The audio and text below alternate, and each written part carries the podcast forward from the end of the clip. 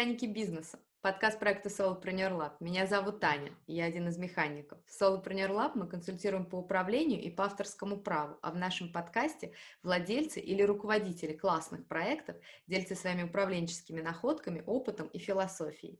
И сегодня у нас в гостях Татьяна Кузнецова, исполнительный директор компании Coffee Like, предоставляющая возможность открыть кофе-бар по франшизе. Важный фокус работы Татьяны – помочь компании вести партнеров по пути бизнесмена, поэтому она постоянно задает себе и коллегам вопрос, как строить эффективную коммуникацию с людьми, которые приобрели франшизу. Поговорим с Татьяной сегодня об этом подробнее, а также о том, как она принимает решения, добивается своего, что и движет и почему. Татьяна, здравствуй. Э, спасибо Привет. огромное, что пришла. Привет, Аня. Спасибо, что позвали. Можешь, пожалуйста, немного рассказать сама про вашу компанию и про франшизу? Ну, наша компания, мне кажется, что нашу компанию знают все. Это, наверное, ловушка, конечно. Мы в основном работаем в регионах, мы в регионах очень хорошо представлены, но если по количеству точек смотреть, мы реально номер один по количеству точек в России на рынке кофе с собой. И наша компания, да, является франшизная, мы работаем по франшизе, у нас есть франчайзи-партнеры, и наша задача их сопровождение.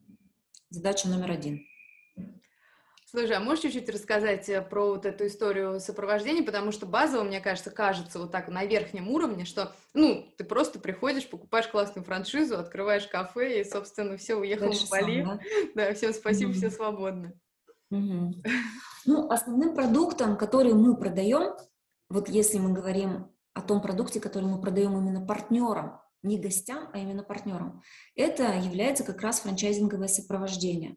То есть если продукт вообще обозначить как-то по-другому, это сопровождение тебя на пути в твоем бизнесе. Благодаря тому, что мы этот бизнес изнутри тоже ведем и знаем его очень хорошо. И это большая ошибка у некоторых потенциальных или даже действующих франчайзеров думать, что создав один раз пакет документов, может быть, даже один раз все хорошо объяснив, можно дальше отпускать партнера в самостоятельное плавание, он справится, вывезет, добьется результатов. Нашей компании 8 лет, мы на протяжении 8 лет как раз-таки и отрабатываем вот этот навык сопровождения, чтобы на каждом его этапе, а партнеры растут вместе с компанией, многие из наших партнеров отметили 7-летние и уже тоже 8-летние свои дни рождения, на каждом этапе запросы разные у партнера.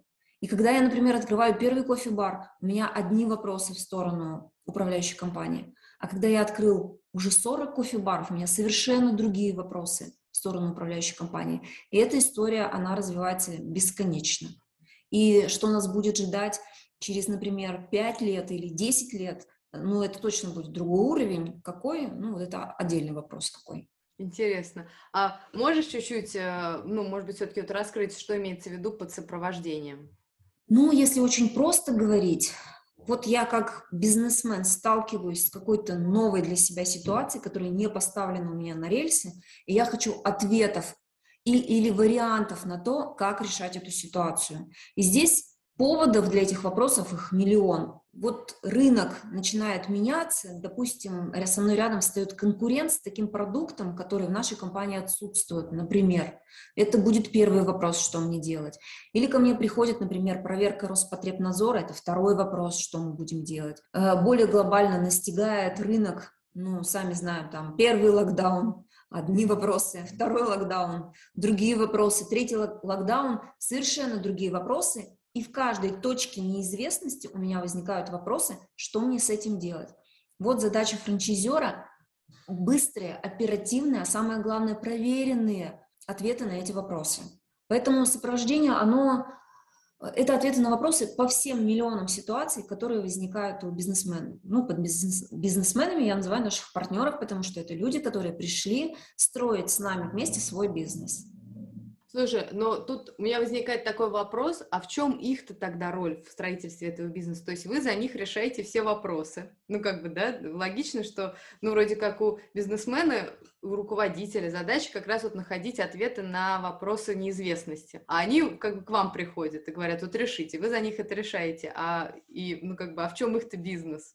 Мы не решаем за них, мы им даем варианты решений. Сделать ручками, ногами и головой все приходится самим партнерам. То есть здесь совершенно точно та ответственность, которая на них есть, она никуда не уходит, они это делают, и они свой бизнес двигают. Но у них есть доступ, будем так говорить, к мозгам другого порядка, mm. к опыту другого порядка. Ну, то есть, например, вот есть вопросы, которые можно задать акционерам напрямую. Даже я, например, не знаю ответы на все ситуации, которые возникают, но у меня есть возможность дотянуться, например, до другого уровня людей единичному партнеру, который запускает бизнес, ну, допустим, это, допустим, даже это более взрослый, там, не 18-летний мальчик, а, ну, я не знаю, там, мужчина 25-летний хочет запускать свой бизнес, он будет делать это на своих собственных ошибках. Что дает франшиза? Франшиза дает гарантированный, уже пройденный кем-то опыт, который подстрахует тебя. Ну и второй момент здесь, конечно, тоже есть.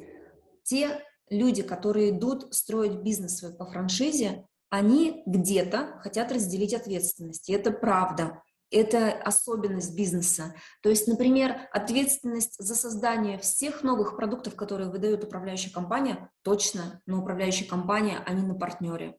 И это удобно в той ситуации, когда ты, например, ну, пока еще зреешь до отдельного маркетинга, пока еще зреешь до отдельного, например, может, ты не дозреешь по деньгам, до отдельного мобильного приложения, или пока ты зреешь, например, до создания, там, я не знаю, сети в другом городе удаленного управления. Вот таких вопросов поэтапного взросления вот здесь тоже очень много. И их можно пока перекладывать на управляющую компанию. Вот разделение ответственности – это такой момент. Он во франчайзинговом бизнесе присутствует, мы его понимаем хорошо, умеем делиться, умеем договариваться, кто за что отвечает, но роль делателя, она всегда на партнере, то есть он не, не перекладывает, не может снять с себя ее, поэтому наши партнеры, они очень сильные делатели и первопроходцы. Иногда бывают такие вещи, когда мы впервые пробуем какую-то вещь, потестить ее, времени нет, и мы говорим, кто, кто, кто готов бежать, и там, ну, как правило, не лес рук, но там есть первопроходцы, которые готовы вот с сопровождением, но идти первыми, ну, это очень круто. Слушай, это очень интересно. Я просто, ну, никогда так до конца, может быть, не думала в такой связи. То есть получается, что, ну, грубо говоря, что вы по большому счету все равно вот, вы управляете всеми этими кофейнями, но есть еще и, ну, там, так скажем, исполнительная власть на местах, ну, грубо говоря, да? В да, да, она точно есть. И бывают ведь такие партнеры, которые, например, могут идти быстрее всех остальных. И они могут некоторые вещи, проекты, задачи осваивать даже быстрее управляющей компании. Наша задача вот этот опыт видеть, подхватывать его, переформатировать его, выдавать его остальным партнерам, и все выигрыши остаются. Ну и, конечно, тот партнер, который идет впереди, а, задача управляющей компании соответствовать, соответствовать партнерам. То есть благодаря тому, что наши партнеры растут, есть задача необходимого минимума быть на 2, 3, 4 шага впереди партнеров. Это как бы заставляет тебя шевелиться и развиваться, и думать о таких вещах, которых ты вчера не думал. Слушай, это очень интересно. А можешь чуть-чуть рассказать? Вот потом обязательно перейдем, вот как вы все это делаете, но просто очень хочется узнать. Это очень интересно. Вот то, что ты говоришь, что партнеры, которые идут впереди и до которых надо тянуться. Можешь чуть-чуть рассказать, что, что ты имеешь в виду? Это очень круто. Вот, допустим, есть партнер одиночка, но одиночкой мы называем один кофе-бар имеется в виду. То есть у меня один кофе-бар, я партнер. У меня задачи такого уровня, как сделать так, чтобы была бесперебойная работа кофе-бара. В принципе, одна пока задача. Э, вот я, например, партнер, у которого три кофе-бара. И я уже должна отстроить минимальное управление минимальной своей сеткой. То есть у меня включается менеджмент, когда на первом, в первом случае я могла ручками работать и прямо здесь и сейчас, как, ну, будем такой ремесленник работать, то во втором случае у меня включается уже управление. Когда я партнер с 10 кофе-барами, вот это у нас клуб, там включаются задачи, когда я уже не могу не разбираться в юридических вопросах, финансовых вопросах, вопросах поиска локаций, потому что я открыл уже 10 кофе-баров, я уже наработал опыт здесь, он имеет значение.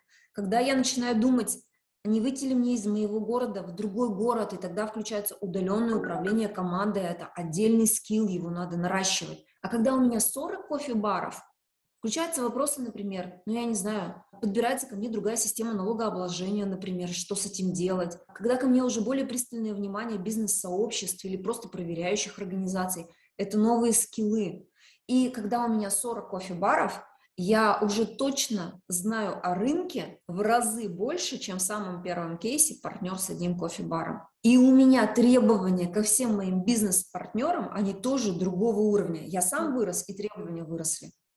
Ну и вот эти требования заключаются в том, ребята, давайте решения вот на эти запросы, которые я говорю, и решения мне нужны достаточно оперативно, потому что иначе ну, время не ждет, бизнес большой, и цена ошибки велика. Не думаю, что я какие-то кейсы конкретные, наверное, буду рассказывать. Ну, такая ситуация. То есть, ну, посмотрим, посмотрим по ходу разговора. Может быть, и примеры какие-то смогу приводить. Ну, сейчас ты отлично все, как бы, все понятно из того, что ты рассказала, то есть даже без конкретного какого-то примера все отлично понятно, и э, у меня возникает все-таки такой тогда вопрос, э, можешь чуть-чуть рассказать про вашу команду, то есть вот какими силами вы это все делаете в управляющей компании? Ну, вообще управляющая компания, она отстраивается ровно от запросов партнеров. Вот что требуется развивать, такая и создается управляющая компания. Вот в данный момент времени у нас работает около 60 человек, из этих 60 человек 12 руководителей отделов. Ну, то есть это есть разные подразделения, которые обеспечивают бесперебойное сопровождение наших партнеров. Туда входит отдел качества, отдел развития, финансовый отдел, юридический отдел, HR-отдел, ну и так далее. И если возникнет какой-то запрос новый, под который мне, например, понадобится отдельный специалист, значит, будет 13 человек, 13 отделов. Ну, то есть наша команда сегодня ровно закрывает запросы партнеров. Ну и в какие-то моменты времени нам удается на опережение идти, такое тоже бывает. Но в целом от запроса выстраивается вот та сеть, которая есть. Я могу сказать, что, ну, я знаю про другие франчайзинговые компании тоже. Это всегда разные составы управляющей компании, всегда разные. Это зависит от того, какой конкретно продукт ты готов выдавать партнерам. И чем более качественный продукт или чем больше продуктов ты выдаешь, естественно, тем больше у тебя штат, который эти продукты создает, выдает, продвигает, анализирует и прочее. Поэтому здесь сказать, что, ну, там, вот любому франчайзеру а, вам нужно обязательно вот иметь такое дело. Нет, не обязательно. Все зависит от того, чего вы хотите. Вот мы хотим быть компанией номер один, не только в России, но и в Европе в том числе. Поэтому наши запросы, они здесь шире, мы в некоторых моментах на опережение, поэтому и развиваемся, и команду растим на опережение. Но у вас, я так понимаю, еще очень большая, получается, функция вот на команде лежит вот этого консалтинга, грубо говоря. То есть вы выступаете так или иначе все равно как люди, которые консультируют. И как юристы консультируют, и как финансисты, и как консультанты по управлению, и по процессам, и по всему. Ну, то есть именно, ну, грубо говоря, вместо того, чтобы нанимать каких-то консультантов или наращивать свои скиллы, в, в вашей франчайзе идут к вам, и вы им предлагаете варианты, из которых они могут выбрать. Да, все так, все так. У нас тоже есть компетенции, которых нам может не хватать.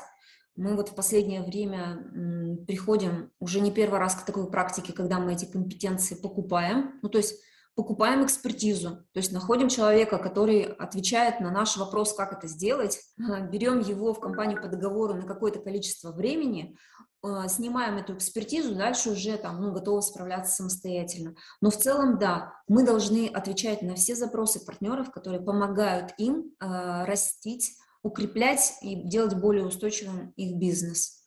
Так интересно, потому что я думаю, что э, тоже, да, вот если возвращаться к теме коммуникации, что тоже как она строится, чтобы подойти чуть-чуть к этой теме, даже вот просто мне самой понять, потому что я думаю, что у вас получается коммуникация, с одной стороны, как бы отношение клиентско клиентско клиент-заказчик между вами, то есть вы выступаете одновременно э, и исполнитель, ну, грубо говоря, да, и э, консультантом, он как бы ваш партнер, ваш заказчик, и вы его консультируете. Mm-hmm. С одной стороны, mm-hmm. ну, как бы по сути ваши отношения, с другой стороны, по сути ваши отношения, что вы все-таки продаете партнеру какой-то продукт, да, вот эту франшизу, ну, как бы, то есть вы как бы вроде с одной стороны, вы его консультируете, с другой стороны, получается, вы вроде управляете его бизнесом. Ну, то есть я как бы думаю, как все-таки эта коммуникация, из каких, как бы, кто какую позицию занимает в этой коммуникации, то есть как, где вы в этой коммуникации?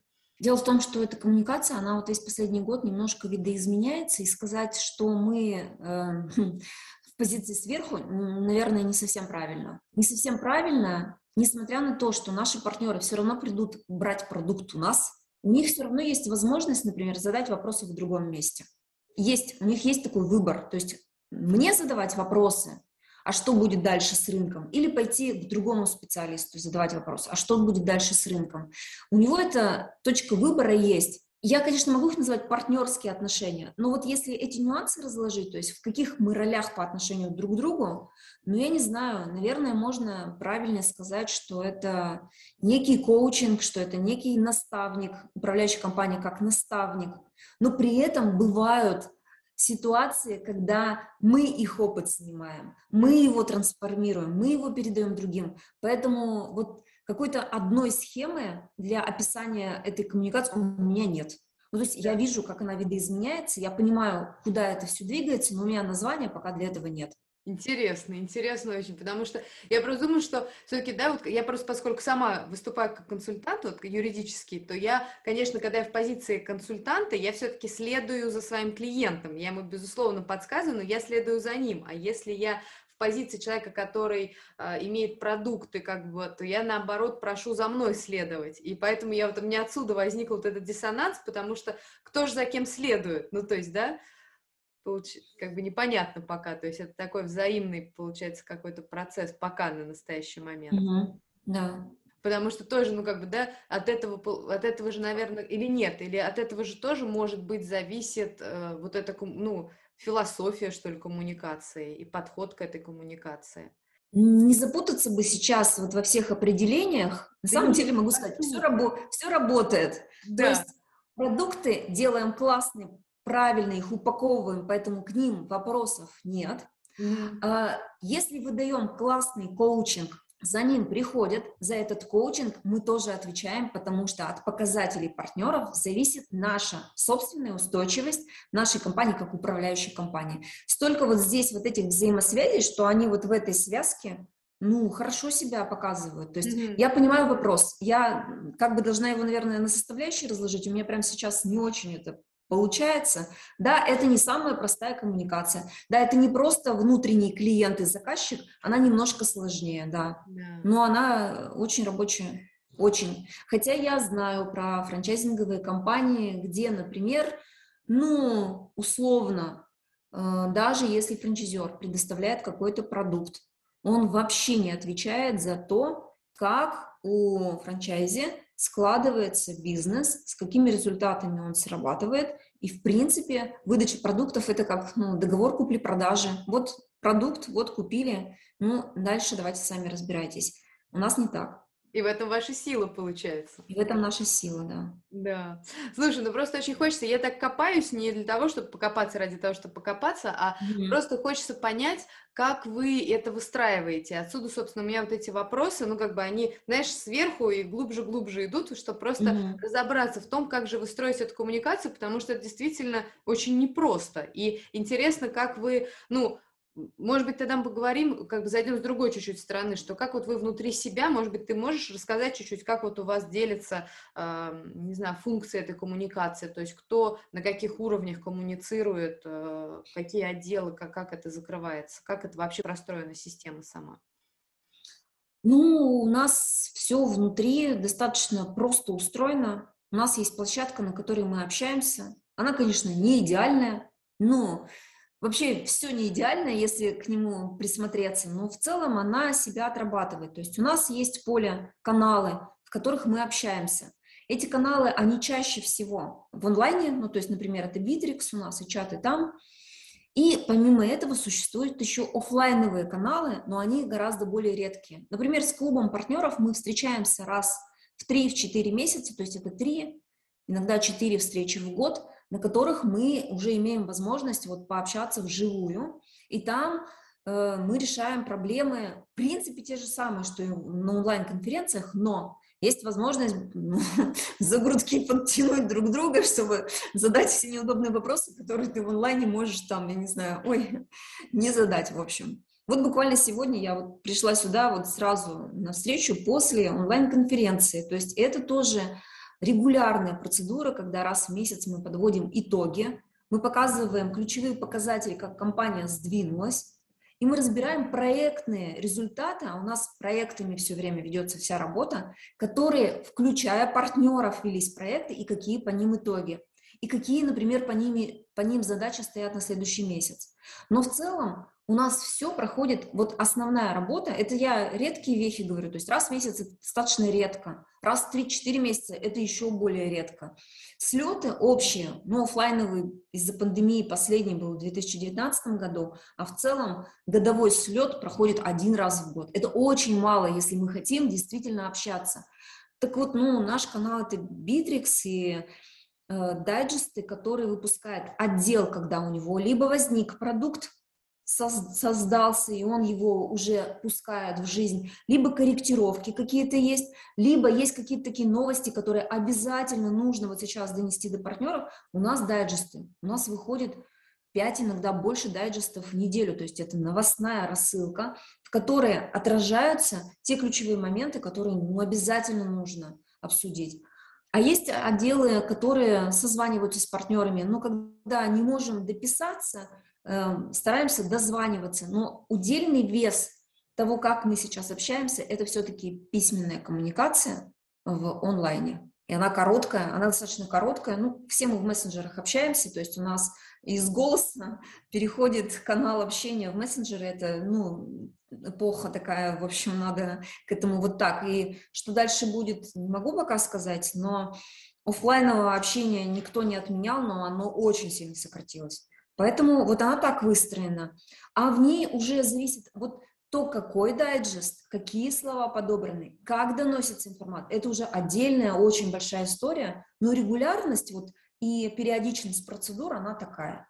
Слушай, это очень интересно. Я вот думаю просто, что это такой же огромный э, объем работы вашей за этим стоит. И можешь чуть-чуть рассказать, вот по, как у вас организована эта работа? Потому что, по сути, ну, вот я думаю, вот даже вот те, то есть как бы создание регулярное, содержательное дайджестов, а, коммуникация с партнерами, снятие каких-то показаний, решение каких-то вопросов, которые возникают у партнеров, и их, благо, слава богу, очень много партнеров. С одной стороны, это слава богу, что их очень много, с другой стороны, mm-hmm. это огромное количество задач, ну, то есть огромное количество мини-проектов, а, которые mm-hmm. нужно кому-то делать, и не просто кому-то делать, но еще тоже делать в каком-то общем организованном каком-то потоке. Можешь чуть-чуть рассказать, как, ты, как у вас вы сейчас пока это построили? Есть работа регулярная, есть работа, которая новая, но то, что вводится впервые. Вся регулярная работа, она поставлена через задачи в Битриксе. То есть у нас есть у партнеров возможность поставить на, на нужного сотрудника управляющей компании задачу. Ну, к примеру, мне нужен макет там, режима работы для моего кофе-бара, в котором обновился режим работы. Все, я ставлю задачу, я знаю, как партнер, что я должна поставить ее на дизайн-студию, я ставлю сроки, я пишу все водные, задача ушла, через время я получу ответ. Вот это очень простая регулярная работа. А, в обратную сторону от управляющей компании. Раз в месяц, например, выходят рейтинги партнеров, ну, потому, например, допустим, рейтинги по качество. Ну, то есть отдел качества ведет проверки, у него есть рейтинг партнеров, есть показатели, которые этот рейтинг описывают. И вот раз в месяц выходит дайджест от отдела качества. Вот наши партнеры, самые лучшие, с самыми лучшими показателями. Вот есть нижняя часть списка, мы ее теперь тоже показываем. Выводы, которые вы можете сделать, прописаны, и все. И дальше вот этот вот пост, несмотря на то, что он не направлен конкретно на каких-то партнеров, он уже ушел в работу, он сам по себе работает. Помимо этого, сам отдел качества, который с нижней частью списка должен отрабатывать с теми партнерами, ставит ответные задачи на партнеров, дотянуть, исправить вот такие, такие, такие замечания. Это все в формате онлайна происходит. Здесь все очень просто. Это регулярная работа, она у нас описана бизнес-процессами. Все знают, почему тебе пришла эта задача, знают, в какие сроки ее надо выполнять.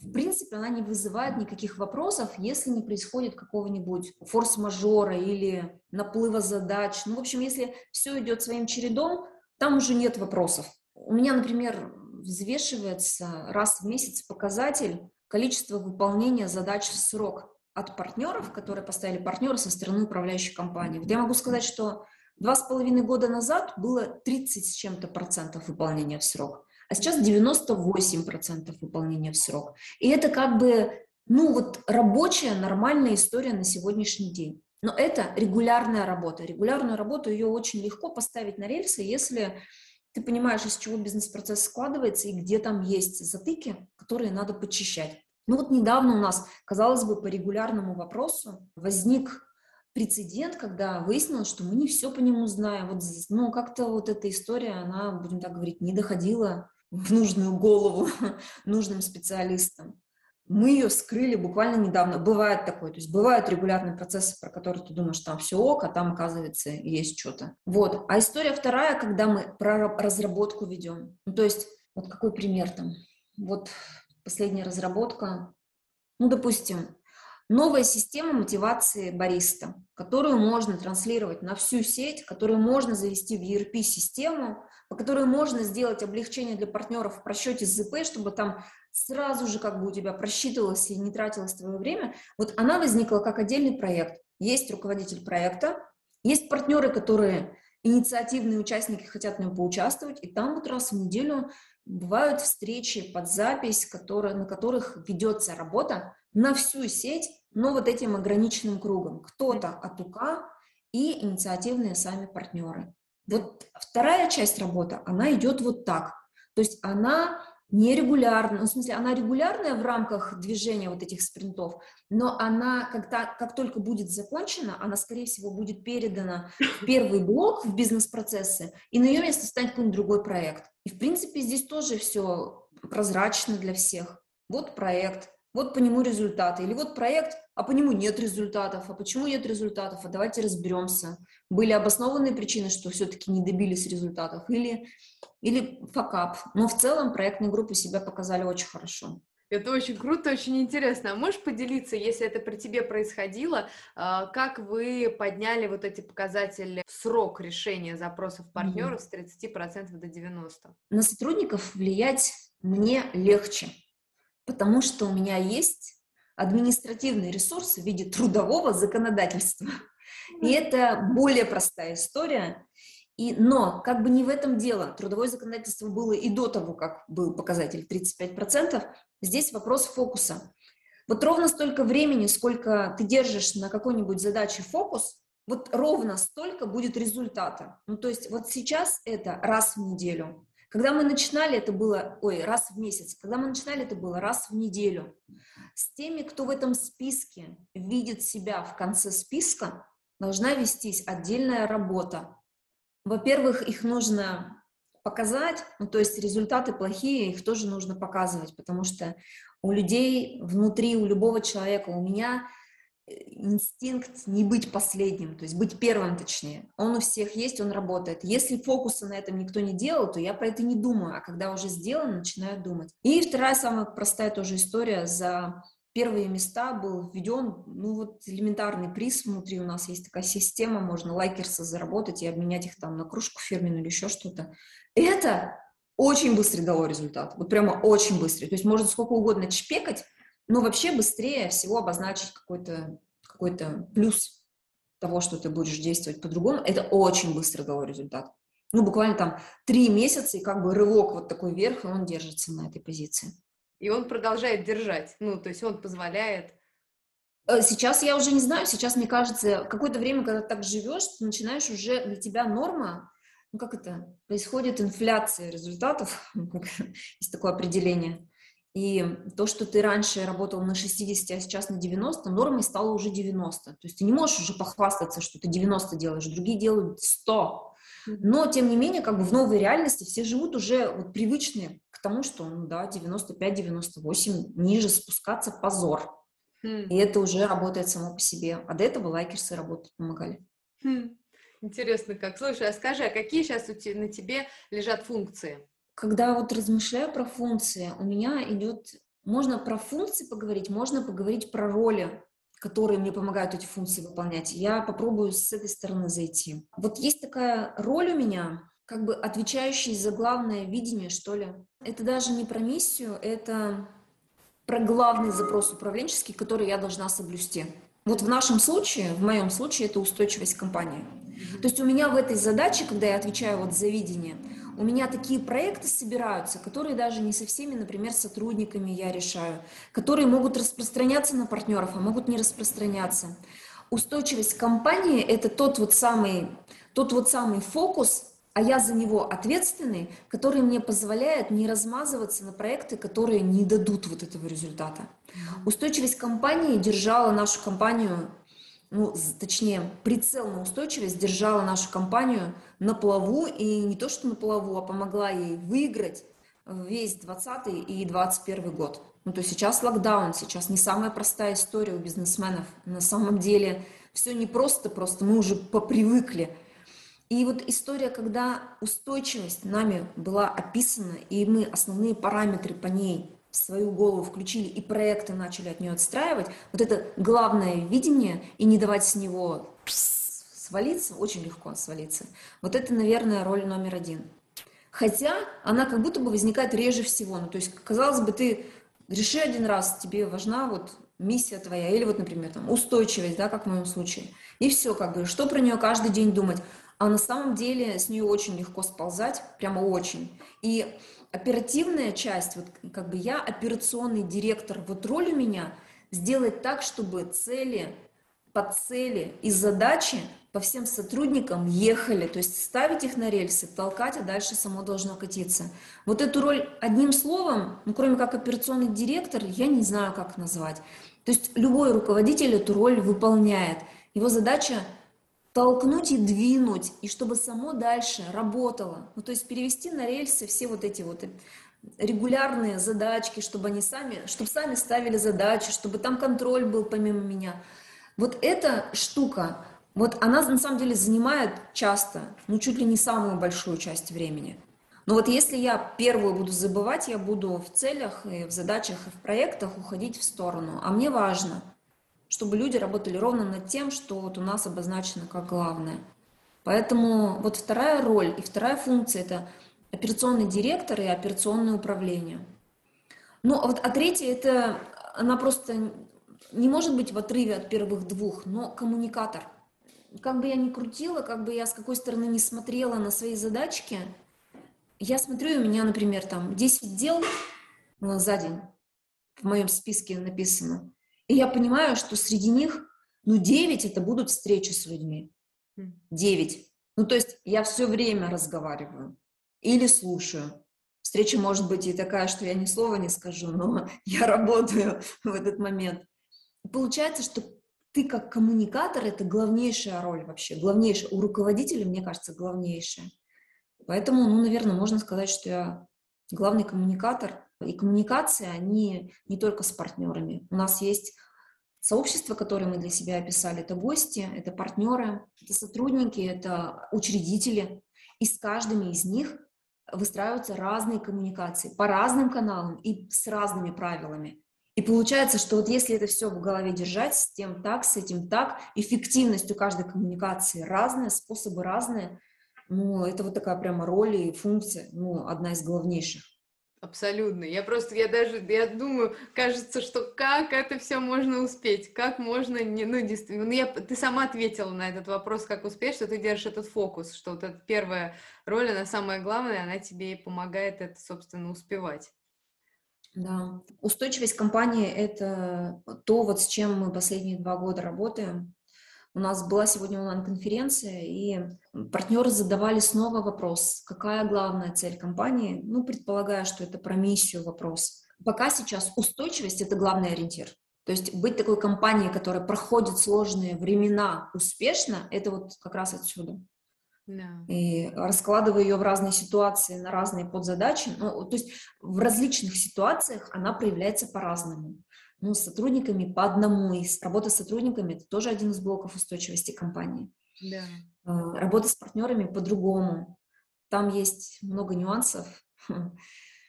Да, я просто думаю, конечно, про, с одной стороны, очень хочется тебя поспрашивать вот про э, то, как вот ты выстраиваешь эти процессы, с другой стороны, очень интересно, конечно, вот эта э, тема коммуникации, и тем более у тебя такая она расширенная, и потому что как бы принцип же получается, да, как бы сложностей коммуникации один и тот же и с партнерами, и с э, учредителями, и с э, гостями, и с сотрудниками, что ну, да, вот как бы, как быть правильно понятой, да, и как донести какую-то вот, э, да. как ты говорила. Это не только в моей работе, это у всех, это Конечно. абсолютно в любой, и личный тоже.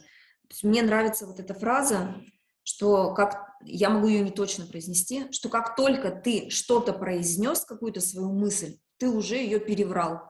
И это правда. Когда я со своим там, тренером по голосу один раз разбирала вот на прямом кейсе, то есть мы загадали мысли, которые мне нужно было максимально просто донести до него, и то же самое он сделал для меня. Ну, то есть я произношу какую-то фразу, мы над этим работаем на минуточку, то есть он меня этому учит, он мне говорит, как он меня понял, а я знаю контекст, я знаю, как он может это отреагировать, то есть я его как будто бы знаю. Мы обмениваемся, как мы друг друга это поняли, и я прихожу в состояние шока, что это, ну я не знаю, может быть на 40% попадания того, что я хотела донести. Думаю, боже мой, я же с людьми работаю, я же каждый раз в лучшем случае, что ли, на 40% доношу. Вот сейчас я сколько доношу из того, что я хочу сказать. Поэтому это вопрос номер один. Ну, для меня это вопрос номер один, потому что если бы мы могли сделать так, чтобы, минуя рот, вот наша мысль вот в том же самом виде передалась нашему собеседнику, ну, наверное, бы все жили в шоколаде, вообще просто все было бы прекрасно. А это постоянно, и поскольку разные группы людей и разные вроде бы взаимодействия, а все зависит, ну, прежде всего, от слов, от формы, от времени, когда ты это доносишь, от обратной связи, которую ты соберешь, от много, много от чего. И, ну, это, это в любом бизнесе, ну, то есть в любом. Да. И то, как на стройке, например, строители разговаривают, это тоже коммуникация. И она часто, наверное, даже бывает более прицельная. Из двух слов матерных можно больше выжить, чем, например, там, витиеватые фразы. Да. И это самый важный момент. Вот я над ним сейчас, конечно, ну, в смысле, я над ним всегда работала, но основное его вот сейчас узкое место, то, что до, до меня недавно дошло, насколько мы искажаем свои собственные мысли, когда говорим. А, интересно, я вот думаю, что параллельно, ну как бы в, вроде как, э, по сути, наверное, да, вот те же процессы и вообще это организ... вот действительно это именно процессы, они же по сути, возможно, как раз и служат одной из одним из механизмов этой коммуникации, да, то есть ты да. как раз и позва... ну грубо говоря, то, что помогает всем понять друг друга и действовать в одном каком-то поле. Текстовую коммуникацию не переврать, она оставляет след то есть можно к ней вернуться, чтобы перепроверить, а что имелось в виду, но и она врет. Она тоже врет, потому что значение слова э, собеседника может восприниматься совсем по-другому. И смысл он в него может вкладывать вообще другие, не те, которые пытался донести человек. Поэтому, да, бизнес-процессы, они на самом деле очень много упрощают, очень много. И с одной стороны, все там хорошо, с другой стороны, когда тебе требуется продать какую-то идею, сделать ее в письменном виде сложнее всего. Ну, то есть как только ты начинаешь включать сюда эмоцию, громкость голоса, там, я не знаю, жестикуляцию, у тебя больше шансов продать какую-то идею. Поэтому регулярные процессы, их надо переводить как раз вот в операционные, вот в автоматические истории на площадке, э, зашивать бизнес-процессы в задачи, в шаблоны задач – истории, которые вы запускаете впервые, их нужно обязательно в живом общении делать, ну, под живым я сейчас онлайн все равно называю, хотя онлайн-общение, оно тоже как бы сжирает часть инструментов, которые при офлайновом общении работают. Это вот буквально только что я там вернулась с конференции РБ, и э, был вопрос такой от спикера, сколько у вас органов чувств говорят 5, они говорят, вообще-то не 5, вообще-то 11. Хм. И из 11 в онлайне на зуме работают только 2 или 3. Все остальные не работают, мы не чувствуем запах, мы не видим положение позы в пространстве, мы много чего не видим. То есть и там мы как бы в ограниченном режиме работаем. В ограниченном режиме работаем, принимаем не, не, ну, не до конца верные решения. Но Еще раз скажу, что вот регулярные вопросы, которые уже поставлены на рельсы, их точно нужно переводить в автоматическую систему для того, чтобы исключить непонимание. Интересно, конечно, очень, потому что я еще параллельно думаю, что как все-таки много, ну то есть какое количество проектов, задач каждый день в вашей компании решается. Ну то есть это уйма просто задач. И можешь, может быть, чуть-чуть рассказать, так скажем, как ты, э, может быть, тогда снимаешь показания, то есть как ты узнаешь, что то, что ты сказала, что вот вы в одном из процессов сейчас обнаружили сбой. А, можешь, ну, как это к тебе доходит? Потому что понятно, что ты просто физически не в состоянии все это видеть, ну, даже, ну, ни один человек в вашей компании не, не в состоянии это видеть э, каждый день, потому что слишком mm-hmm. много всего происходит. Mm-hmm. Вот, угу. можешь чуть-чуть рассказать про оргструктуру вашу? Вот если говорить о том, как можно видеть отклонение, то самый короткий, наверное, способ видеть отклонение – это внимательно работать с обратной связью с хутлайном. У нас хутлайн поступает в основном на горячую линию в письменном виде или в виде звонка. Она поступает в виде отзывов там на картах, и она поступает напрямую сотрудникам компании. И даже в этом виде она не вся дойдет до меня. Я не все моменты могу освоить, даже если я такую задачу поставлю. Но в целом э, самый такой, будем говорить, тревожный, как бы громко звучащий для меня сигнал, это когда мне напрямую пишут партнеры о том, что не так. Вот это самый, самый ключевой сигнал, который нужно однозначно разбирать. То есть если уже до меня дошли, это значит, ну, 10 раз уже в каких-то других местах это говорили, это не сделалось. Второй инструмент, я вижу это по каналу общения. У нас есть чаты партнеров, и я просто просматривая каждый день прошедшие сообщения, я вижу, какие вопросы там возникают, и я по вопросам понимаю, это регулярный сбой или нерегулярный, это массовая проблема или единичная, ну и, и вообще это проблема или это просто запрос на, ну будем так говорить, на, на общение, вот можно так сказать. Это очень быстро просматривается, но мы понимаем, что не каждый человек, который обнаружил какое-то узкое место, придет с этим узким местом, покажет вам его, еще и расскажет, как исправить. Это мечта, но вот минимальные вещи, это хотлайн вот как бы явный, когда обратились, и хотлайн неявный, когда можно просматривать чат.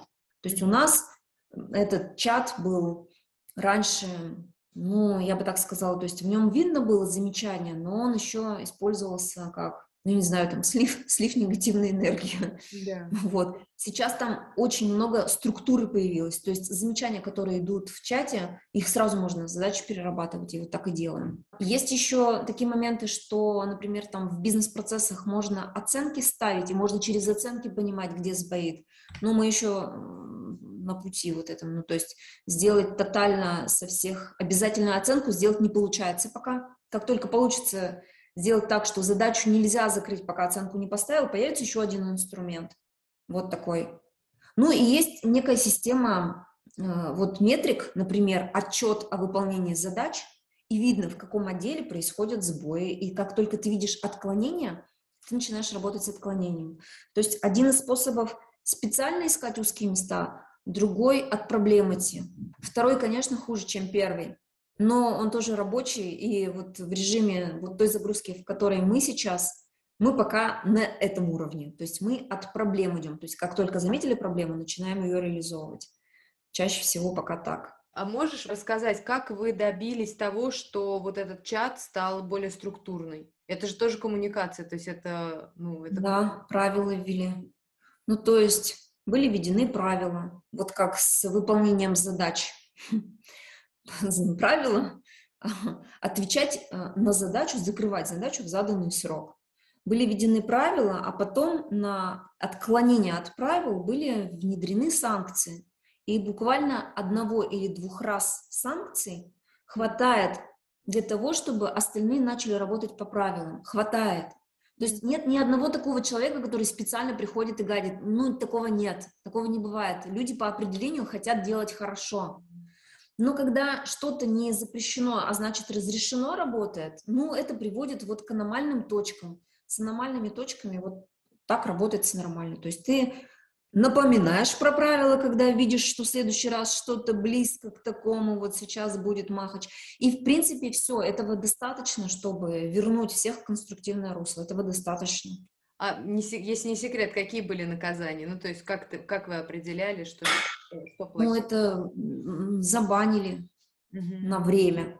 То есть реально переносится там человек, любой, сотрудник тоже, Э, тот человек, который нарушает правила в чате, переносится в параллельный чат, где сообщение ты видишь, но у тебя нет возможности комментировать. Все, то есть ты не остаешься без информации, от нее зависит бизнес, так делать нельзя. Но ты не можешь комментировать, ты не можешь сказать кому-то, идите-ка вы. Нет у тебя такой возможности. До этого была, но вот ты ее неправильно использовал. Все, и как, в принципе, все норм. Да. Потом возвращаешь да. через время, которое в правилах прописано. Я не помню сейчас, по-моему, две недели. Да, интересно, конечно. Потому что не дает мне, конечно, покоя то, то, какой объем вообще колоссальной работы, что он, наверное, бесконечный. Или тебе кажется, что есть какой-то конец э, настройкам и конец сонастройкам? Нет, этого нет. И ну, у меня раньше были такие мысли. Я вот сейчас наведу порядок, вот сделаю здесь везде красиво, а потом буду сидеть и отдыхать. Это иллюзия.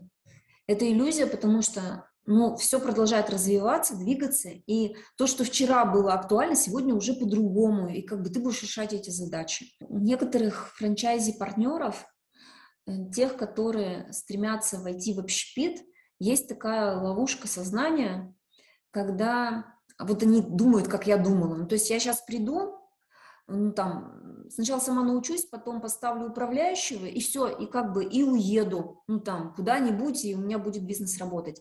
Общепит вообще не такая тема. Вот вообще не такая тема. Это такая тема, в которой миллион деталек, миллион деталек, которые важны, а завтра появятся еще новые детальки. Ты научишься со старым разбираться, а завтра появятся новые детальки. Динамичная очень и требующая много внимания вот такая вот отрасль. Ну, нет, наверное, про любую так можно сказать. Но я просто в общепите давно, я как бы про него знаю. То есть это не история вклада денег, э, вложил и забыл. Это вообще не такая история. Это история все время эмоционального вклада, эмоционального, интеллектуального, когда-то физического, но в целом эмоциональный, интеллектуальный вклад. Поэтому не может такого быть, что ты что-то настроишь, и оно безоговорочно, без, безупречно дальше работает. Можно сделать историю, которая будет забирать меньше времени, чем у других, оптимальнее работать, чем у других, но в целом совсем идеальную картинку построить будет. Я, не, я ни у кого не видела, я, я ее просто не видела. Может, она существует, не буду говорить за других. Да. Мне тоже так кажется, я тоже так думаю. Вообще все стремится к хаосу, наверное, глобально всегда. Любой порядок да, к хаосу. Да, да, да. Если ты сегодня что-то прибрал, это ты просто остановил чуть-чуть распространение, когда энтропии, да. чуть-чуть просто притормозил. Это не то, что ты что-то улучшил, это ты остался на прежнем уровне. Поэтому ну, бизнес такая история, это все время история создания нового, это работа с хаосом, упорядочивание старого – это работа с порядком. И любой руководитель должен две вот этих вот как бы противоречащих структуры в себе как-то дружить. И это, ну, шизофрения, это бизнес-шизофрения немножко, да. Как-то надо уметь так вот переключаться, что вот сейчас я вот выпускаю из себя энергию как бы творческую, которая позволяет мне увидеть много вариантов, а тут я загоняю все варианты в, од- в, одно, в один канал решения. Это вот разные процессы. Да. Ну, часто вот они закрываются разными людьми в командах, но бывает иногда такое, что ты должен то и то. У да. меня бывает. Вот, я хотела сказать, что через тебя же это как да, раз и проходит, получается, да, бывает. соединение. Ну, бывает, что я в каких-то вот моментах, например, ну, там, скажем, утонула в вот в эту упорядочивание, да, и, ну, мне надо знать просто, какими я вещами, как я себя раскачиваю, раскручиваю до состояния там вот, творческого. Вот если я этого не знаю, это вот, ну, проблемно идет в некоторые встречи. А если я знаю, то, ну, вот сделай эти два действия, и ты уже придешь, ну, такая, с другим мышлением на ту встречу, на которой надо придумывать. А если... Ну, ну, не скажу, что просто, ну, так, не просто, да. А поделись этими двумя вещами, если можешь, конечно, если это не секрет, и если можно такой вопрос задать. Мне кажется, музыка включает. Ну, то есть вот определенные особенно песни, вот если сделать себе такие подборки, мы причем разбирали, то есть есть вещи, я с одним руководителем, он как раз руководитель академии. Вот его задача сделать так, чтобы все хотели учиться в нашей академии. И я его спрашиваю, какая музыка, вот, например, под какую музыку лучше анализировать данные?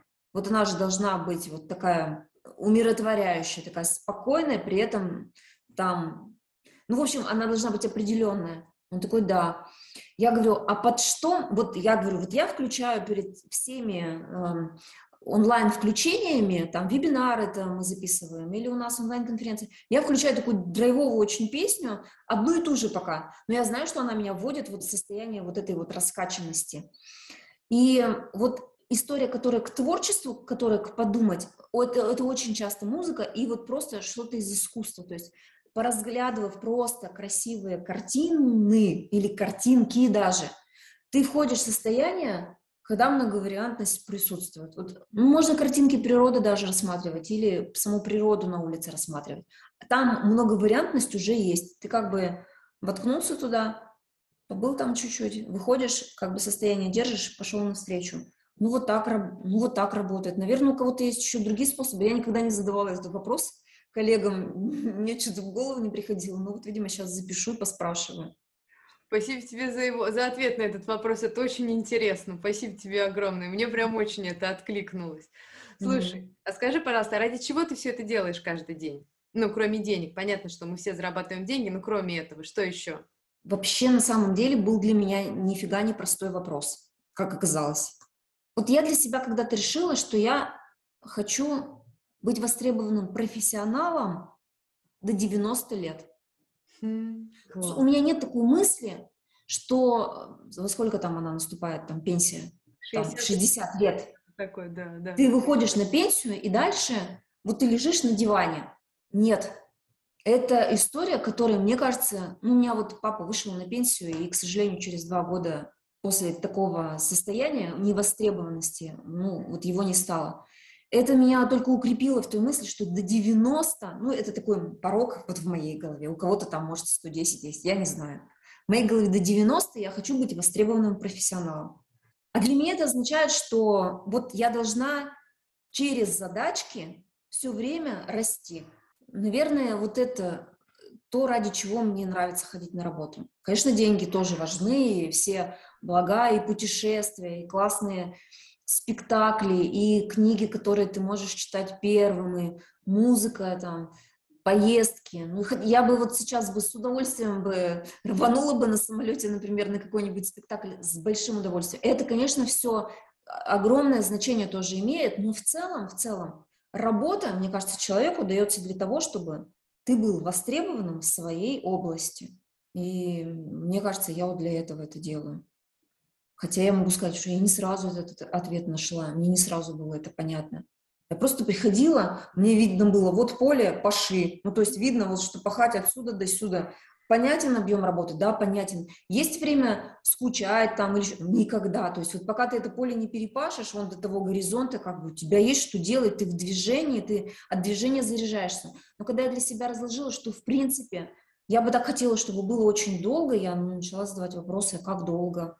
Мне кажется, что вот те люди, которыми я восхищаюсь, они вот все вот актуальные времени в любом возрасте. Ну, то есть, ну, я не боюсь, что я буду какой-нибудь там старушкой, которая не разбирается, там, какая музыка сейчас или какие гаджеты или еще что-то. То есть, вот это другие уже блоки, как быть актуальным, но чтобы быть профессионалом, мне кажется, надо продолжать все время стремиться выдавать качественный продукт. Понятно, что он разный получается, но если ты его продолжаешь дорабатывать, он все равно будет качественным. И если ты все время выдаешь качественный продукт, ты будешь востребованным специалистом, сколько бы лет тебе ни было. Мне кажется, вот это. А в чем твоя сила? Такие вопросы сложные. Они простые. Вообще, своим сотрудникам говорю, что вы должны знать свои сильные стороны, потому что всю работу надо выстраивать на сильных сторонах. Но сейчас такое время, когда вот вчера работали твои одни сильные стороны, а вот сегодня надо другие сильные стороны подтягивать. Я не знаю, что это за время. Я его наблюдаю, оно у меня на многих сотрудниках заметно. Я у партнеров это вижу. Это, это мои наблюдения. И я понимаю, что некоторые сильные стороны, которые меня вчера отрабатывали себя, вот даже не на автомате, они сегодня уже не имеют такого значения. Но все еще, все еще я, у меня получается видеть вот э, сильное и красивое. Потенциал я это называю, ну, потенциал это и сильное, и красивое. И в человеке, и в ситуации, и в предмете каком-то. и как-то по-другому, э, наверное, это каким-то словом одним может называться, я не знаю пока этого слова, в общем, вот я могу разглядеть потенциал, и благодаря этому я часто как бы концентрируюсь вот на этом, и получается, что я не делаю лишнего, вот когда я, когда, короче, такой скилл есть, лишнее как-то оно успевает отваливаться, что ли. Ты вот делаешь вот прямо то, что в моменте тебя точно двигает. То есть с теми, кто тебя еще сильнее двинет. Вот как-то так, что ли, это работает. Сильная и красивая. Сильная. Раньше я бы сказала, что красивая, а сейчас я понимаю, что сильная тоже. Они вот прям в паре всегда идут. Сильные и красивые всегда в паре идут. Это так интересно и так здорово, и так хочется с тобой работать. Я прям думаю, интересно, у вас есть вакансии? Прям просто от человека. Знаешь, когда не то, что ты ищешь работу, а просто думаешь, как круто, ну, как бы, и как круто работать с таким человеком. Это очень интересно и очень здорово. И одновременно я еще думаю, что как круто работать с вашей компанией, быть партнером, быть в вашем франчайзе, потому что это же правда большой подарок, когда у тебя есть на кого опереться, когда у тебя есть партнер, к которому ты можешь прийти и сказать, у меня не получается, я не знаю, как это делать, что делать, давайте подумаем вместе, давайте решим. Это, ну, это правда, это такая сила, это, это, это на самом деле так хочется всегда всем это иметь, и это так здорово, что вы это даете, и что у ваших франчайзи есть возможность к вам прийти и получить поддержку, получить помощь, ответ на, ну, да, как бы на любой вопрос и какие-то вариации – и, ну, это, это, это фантастика, правда, искренне, потому что, мне кажется, это, наверное, мечта любого человека, любого профессионала, любого бизнесмена иметь вот какую-то такую поддержку. И как здорово, что вы ее ну, У нас очень классные сами партнеры, очень классные. То есть вот если бы в наших партнерах не было столько силы, сколько в них есть, ну, компания бы не была такой. Это не могло быть только, только из управляющей компании, не могло быть. Это совершенно точно сделано вот, э, вот этой про они ничего не боятся, они вот прямо идут, у них очень много энергии, у них идей много, но самое главное, что вот нет вообще страха новое пробовать. То есть вот с таким посылом, вот с таким качеством э, мы поэтому и впереди. Mm. Именно поэтому и получается, потому что у нас, у нас очень классные партнеры. И я очень горжусь вот тем сообществом, которое вот получилось создать в виде сотрудников, в виде партнеров. У нас гости классные, у нас на наших кофе-барах классные гости. Они ведь вот тоже другие. Ну, то есть если посмотреть внимательно на тех, кто любит э, кофе-лайк, кто выходит оттуда с стаканчиком кофе, вы увидите у них определенное лицо, то есть у них формат мышления вообще-то другой. Вот, ну да, у нас достаточно такая, не знаю, драйвовая и сильная эко-структура, что ли, всех этих сообществ. Это правда так. Слушай, расскажи тогда в завершении наш традиционный вопрос, а в чем сила э, кофе лайк? Вот это, наверное, вот то, что я только что сказала. Сила кофе лайк в том, что мы не боимся идти в новое, быть там первыми и, возможно, упасть, но снова вставать. И вот тот слоган, который с рождения компании живет, э, вот это вторая часть ответа на вопрос, делай, что нравится. Ну, то есть мы реально делаем то, что нам нравится, нам нравится. Нам нравится идти вот по этому пути, даже если где-то падаем, мы встаем, мы дальше идем. Делай, что нравится. Вот это ключевая сила, мне кажется, нашей компании. Очень здорово. Спасибо тебе огромное за этот разговор. Это было очень интересно и очень меня очень тронуло. Спасибо огромное. Спасибо большое, Аня. Спасибо, что были с нами. Оставляйте свои впечатления в комментариях. Нам все интересно и важно. И приходите в Solopreneur Lab за консультациями по управлению или по авторскому праву. Мы всегда рядом, чтобы помочь вам.